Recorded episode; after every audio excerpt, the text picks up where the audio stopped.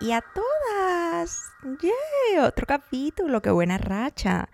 Estoy luchando duro y parejo contra mi TDAH porque estoy haciendo mi podcast. Aquí solo somos yo, el micrófono y mi invasión de estudio en este lugar. Entonces, yeah, estoy súper feliz porque se cumple un poco mi sueño y alimento la psiquis colectiva con paz, con alegría, con vida y quiero traerte hacia esta costa. el capítulo de hoy es un teorema un poquito enfocado hacia la creatividad, que sé que no he mordido esa manzana todavía porque es una manzana. ¿Será que se escuchó que Jerry vomitó? No sé. Espero que no. Sé que no he mordido esa manzana porque es una manzana un poquito compleja y un poquito dura de morder, pero hoy la quiero tocar un poco. Y eh, me pasó algo hace poco, y es que una directora creativa colombiana, una joyera colombiana, directora creativa súper top, ella se llama Daniela Salcedo, ella sacó el lanzamiento de su colección de joyas, su, nueva colección, y ella eh, tomó como una propaganda de unos muñequitos de plastilina y sacó una, una sesión de tres reels que lanzó el mismo día, o sea, súper impopular. Y, eh, y sacó una campaña creativa súper espectacular, súper chévere. O sea, yo la vi, wow, todo el mundo me la mandó. Eh, entre creativos, cada vez que sale algo chévere, siempre como que nos los mandamos, o cada vez que sale algo bien feo, como la portada del CD de Peter Manjarres, para los que están en Colombia, nos los mandamos y empezamos o a criticar o a, al, a, abocar, alusionar, aludir, no sé cómo se dice cuando estás como que elevando a alguien. Hay una palabra que comienza con A que es para eso, pero no me acuerdo. En fin, eh, y cuando salió esa propaganda, pero ¿por qué Jerry no deja caminar? O sea, las patas de Jerry se oyen por toda la casa. ¿Qué problema? ¿Qué problema? O sea, ¿por qué Jerry? En fin, eh, salió esa propaganda súper chéverísima, inspiradora, creativa, nunca antes vista. Y en el grupo de creativos de Buenacera, pues nos lo mandamos y empezamos a elevar la creatividad que se veía en este comercial o en este ad o en, esta, en este lanzamiento creativo. En fin, eh, Luego de eso, una amiga, que no voy a decir su nombre y no voy a decir quién es, pero ella sabe quién es cuando escuche este podcast, y vas a ver cuánta mente le eché a esto que sucedió sin que ella se diera cuenta. Ella empezó algo que yo percibí como el síndrome del impostor. Ella empezó a sentirse menos creativa que la creativa. Ella empezó a sentir que eh, lo que ella hacía no era valioso, que no estaba aportando, que no era, que no era innovador, que no era único. En pocas palabras, ella lo que sacó Daniela afectó sus emociones. Bueno, ella esa noche vino a mi casa, estaba súper triste. Eh, yo pues le di medicina fuerte anti la depresión, antidepresión. O sea, la medicina más efectiva contra la depresión le coloqué Friends. Le dije, mira, te voy a presentar algo que te va a cambiar la vida. Se llama Friends. Este es el primer capítulo. Y eh, mientras ella verbalizaba como que, como ella se sentía de inconforme con sus resultados creativos, eh, con, las, con, con las campañas que ella ha sacado, que no son originales, que no son lo uno, que no son lo otro, lo cual yo no creo que es así, pero yo simplemente procedí a callar y escuchar porque yo soy enatipo 4, para los que saben del enagrama y los enatipos 4, cuando estamos frente a una situación de una persona que está en caos, lo que hacemos es callar y acompañar. Ya, ese, es nuestro aporte al problema cuando hay una persona como llorando o en problemas, es como que callo, acompaño y no juzgo, es como que, ok, está bien, no te preocupes, aquí está tu friends, aquí está tu mueble, acuéstate, te prendo el aire, te pido comida y tómate tu tiempo, llora, haz tu catarsis y más adelante nos vemos la vida. En fin, esta persona estaba pasando por su proceso de auto, auto, auto preguntarse, auto, autoanalizarse, lo cual es muy bueno. Creo que todos los seres humanos debemos estar en este punto en algún momento de la vida. El problema es que este momento al que ella llegó estaba acompañado con tristeza, con ansiedad y con golpes directos hacia su identidad como persona creativa. Y en este momento es cuando todos debemos saber de que la problemática puede ser cierta, puede ser válida, puede ser real, pero ese no es el momento para abordarla, porque vas a contaminar una problemática real que tiene solución, porque todo tiene solución en la vida, con un montón, con un cóctel de emociones que solo están diseñadas para atacarte, para atacar tu identidad, para hacerte sentir menos y para que renuncies. En fin, ella se fue y, y yo me empecé a preguntar, ¿por qué nos pasa esto? Porque a mí también me ha pasado, yo también estaba ahí. Yo también he sufrido del síndrome del impostor en mi parte creativa, porque gran parte de mi identidad está puesta en, y no digo que, que está, digo está puesta y no digo que está basada, sino que digo que pues yo estudié diseño y yo soy directora creativa, entonces digamos que gran parte de lo que yo soy muerde esa parte. Hay una gran mordida en esa en ese área de creatividad. Entonces, por ahí es por, por donde también soy atacada. Por ahí es por donde también se me vienen el síndrome del impostor y se me vienen preguntas y empiezo a preguntarme si realmente estoy haciendo las cosas bien o si realmente estoy aportando algo al mundo o si yo creo que estoy haciendo algo, pero en realidad no estoy haciendo nada, si soy un fraude, si soy una cortina de humo. Y estas son cosas que yo me repito cuando estoy en ese momento en el que ella estuvo. Primero, identificarlo. Y segundo, la problemática puede ser cierta, es válida, es necesario. Pero cuando todas estas emociones y todos estos sentimientos de mierda se vengan a ti, o sea, no, no te quedes ahí. Y luego abordas la problemática en otro momento que estés emocionalmente más estable y que estés dispuesto a encontrar soluciones. Porque generalmente cuando uno está en esos hoyos negros, uno simplemente se enfoca en lo que no tienes y en lo que no vas a poder conseguir, en lo que te falta, no en lo que tienes. En fin, obviamente yo me empecé a preguntar, ¿será que en Bonacera, pero por primera vez en la vida, por primera vez en la vida, rápidamente lo ataqué? No, sí lo estás haciendo. La creatividad es un espectro muy amplio es un espectro muy amplio y hay muchas maneras de traer una solución creativa al mundo. Hay muchas maneras de traer algo del mundo de las ideas al mundo de la realidad. Jerry está haciendo desastres. Por favor, no te montes al mueble. No te montes al mueble. Está prohibido, ¿ok? Prohibido, prohibido. No te montes al mueble. Ay, Dios mío, Jerry.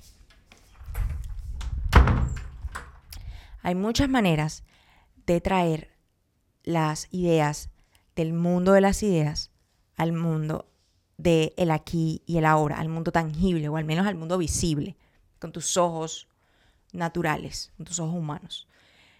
Em, y yo me empecé a preguntar, bueno, pero ¿qué hacemos en Bonacera? no me quiero enfocar mucho en Bonacera porque esto no es una publicidad, pero en Bonacera nosotros, yo siempre le digo a los colaboradores, en Bonacera no vendemos productos. En Bonacera vendemos paz y resulta que vendemos productos. En Bonacera creemos fielmente que el diseño de interiores de tu casa tiene un impacto directo en tus emociones, que la manera en cómo tú personalizas tu espacio y en cómo cumples ese sueño de tu lugar de paz, tu lugar que siempre soñaste, cómo eso puede aportar en tu capacidad intelectual, en tu capacidad creativa y cómo eso puede disminuir tus niveles de ansiedad, tus niveles de, estrés y puede alimentar tu felicidad. De hecho, hay una rama que se llama la neuroarquitectura, que es una ciencia que con miles de estudios que les podría confirmar, les podría mencionar ahora, confirman que el diseño de interior de, tu casa aporta más a tu felicidad que la cantidad de dinero que ganas. Cuando yo descubrí esto, yo, o sea, yo no lo descubrí porque realmente no me voy a, no me voy a adjudicar que descubrí la, neuro, la neuroarquitectura, pero sí cuando me di cuenta de que todo lo que yo había vivido, de que, toda, de que todos esos lugares tan bonitos que yo había creado, tenían un impacto en las emociones de la gente, en ese momento todo lo que yo hacía cobró mucho más sentido. Cobró mucho más sentido porque ya no se trata de lo que estoy demostrando que puedo hacer, sino de lo que realmente hacemos.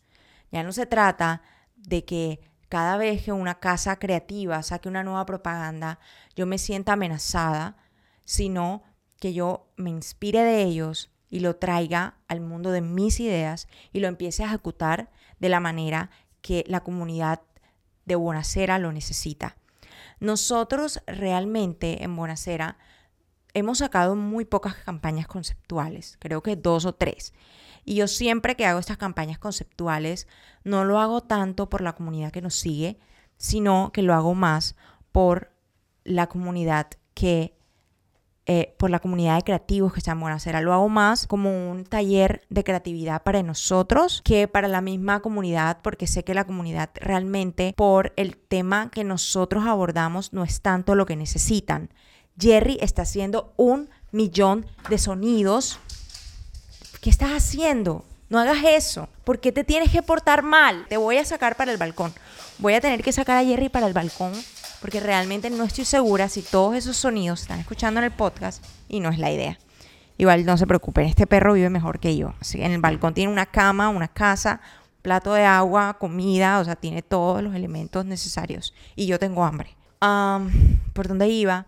Em, yo tomaba estas ideas y es como que esta, estas campañas creativas y yo las tomo más como un ejercicio para nosotros que para la comunidad. Ahora bien, para mí es muy importante que nosotros también estemos creativamente sanos y que sintamos que también podemos como, como hacer estos ejercicios de creatividad porque lo que somos nosotros lo emanamos. Entonces, digamos que me siento feliz cuando lo hacemos, cuando, cuando cumplo un poco el sueño creativo de cada una de las personas que están cerca o cuando les permito como que experimentar o explorar, pero realmente nosotros siempre pensamos más en la comunidad.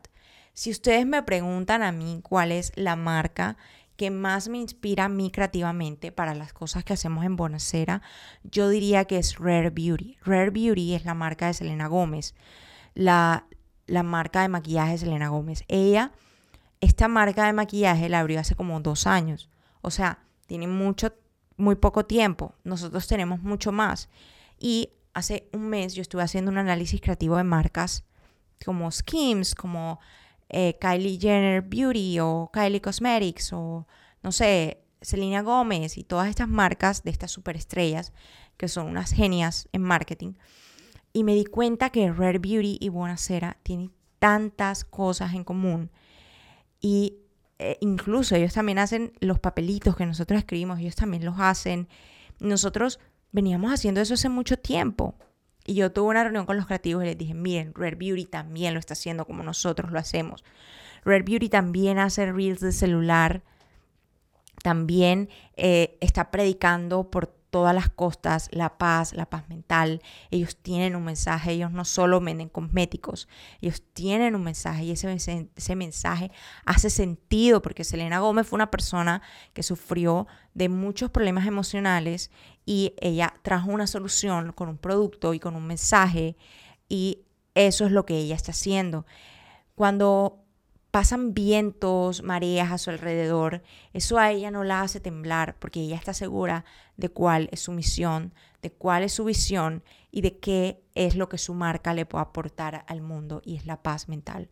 Entonces, cuando esa persona llegó con sus emociones eh, como, en conflicto, yo en ese momento pude identificar que yo también podía estar ahí, que yo también era una persona que tenía como ese, ese ese issue o, también tenía como esa tendencia a estar acostada en ese mueble, pero yo dije, no lo voy a hacer, no lo voy a hacer porque estoy segura de lo que tenemos, estoy segura de lo que decimos, estoy segura de lo que creemos, estoy segura del mensaje que entregamos y resulta que vendemos productos que resuelven esa problemática en la cual creemos, wow, qué honor tener esa oportunidad de poder aportar algo a la comunidad.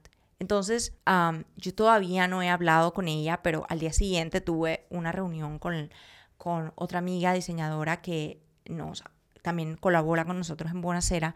Y yo le decía, solo quiero tener esta reunión para recordarte lo que hacemos. Solo quiero tener esta reunión para decirte que nosotros en Bonacera creemos fielmente que el diseño de interiores de tu casa tiene un impacto directo en tus emociones. Y no sé qué está pasando en la vida de las personas cuando estén fuera de su casa. No sé qué pasa en la vida de las personas mientras están en su trabajo, mientras, no sé, se van de vacaciones. Pero nosotros tenemos esa responsabilidad de enseñarles a las personas que hay una solución dentro de sus casas para mejorar su calidad de vida. Y esto de pronto no se puede ver tan plasmado en una campaña conceptual, pero sí se ve bien plasmado en, una, en un reel eh, donde le coloquemos una voz en off, donde yo coloque mi vocecita de voz en off y digamos como que, buenasera, eh, cinco plantas en casa que te ayudarán a mejorar las energías. Primero, tal. Y sí, creo que hay plantas en casa que te ayudan a mejorar las energías, pero no es algo así tan místico como lo ves, es una cosa tan sencilla como que esos cinco minutos que tienes para dejar todo atrás y convertirte en un jardinero hace que te es, es, como un ejercicio de donde tú te olvidas del yo y empiezas a cuidar de otro ser que también respira, que también vive, que depende de ti. Cinco minutos al día en el que te despojas de todo y te pones un sombrero de jardinero y disfrutas el ahora, disfrutas el presente de ese ser vivo al que le nace una nueva hoja, o ese ser vivo que, que no sé, que te, regaló tu mamá y te recuerda a tu mamá cada vez que lo ves. Y son pequeños momentos en casa que elevan la experiencia y que haces que te olvides de lo que está sucediendo alrededor y seas consciente un poco más de las buenas cosas que te rodean. Sí, sí, sé que tengo la problemática de buena era bastante, bastante clara. Y me alegra muchísimo, me alegra muchísimo que cada vez que tengo una reunión con una persona me dice, amigo, nacera me da paz. No sé por qué, pero yo sí sé por qué. Yo sé por qué, yo sé porque todos los días pienso solamente en eso. De hecho, la música que elegimos a veces me la mandan y es como electrónica y es como que cómo esa música electrónica le va a aportar paz a las personas. O sea, el beat que elegimos, los colores que elegimos, cada cosa que hacemos está enfocada en poder aportar ese granito de arena a que las personas puedan mejorar su calidad de vida. Entonces, en este momento que ya yo entiendo como el porqué de las cosas, es muy difícil que pasen vientos, que pasen huracanes y que de pronto mis raíces se vean comprometidas, porque porque ya sé qué es lo que tengo que dar y ya sé cómo lo tengo que dar y además me ha funcionado. Pero a nivel personal, porque pues mi creatividad no, no solo sé, no solo tengo el caudal de Bonacera, sino también tengo otros caudales personales de gustos personales que tengo, de no sé. Recuerdo que una época en la que estuve súper estresada porque mi feed de Instagram no se veía creativo. Yo le decía a Instagram, le decía a Lucas, soy un fiasco, soy una mentira, la gente me tiene en un pedestal creativo que no es, no es cierto.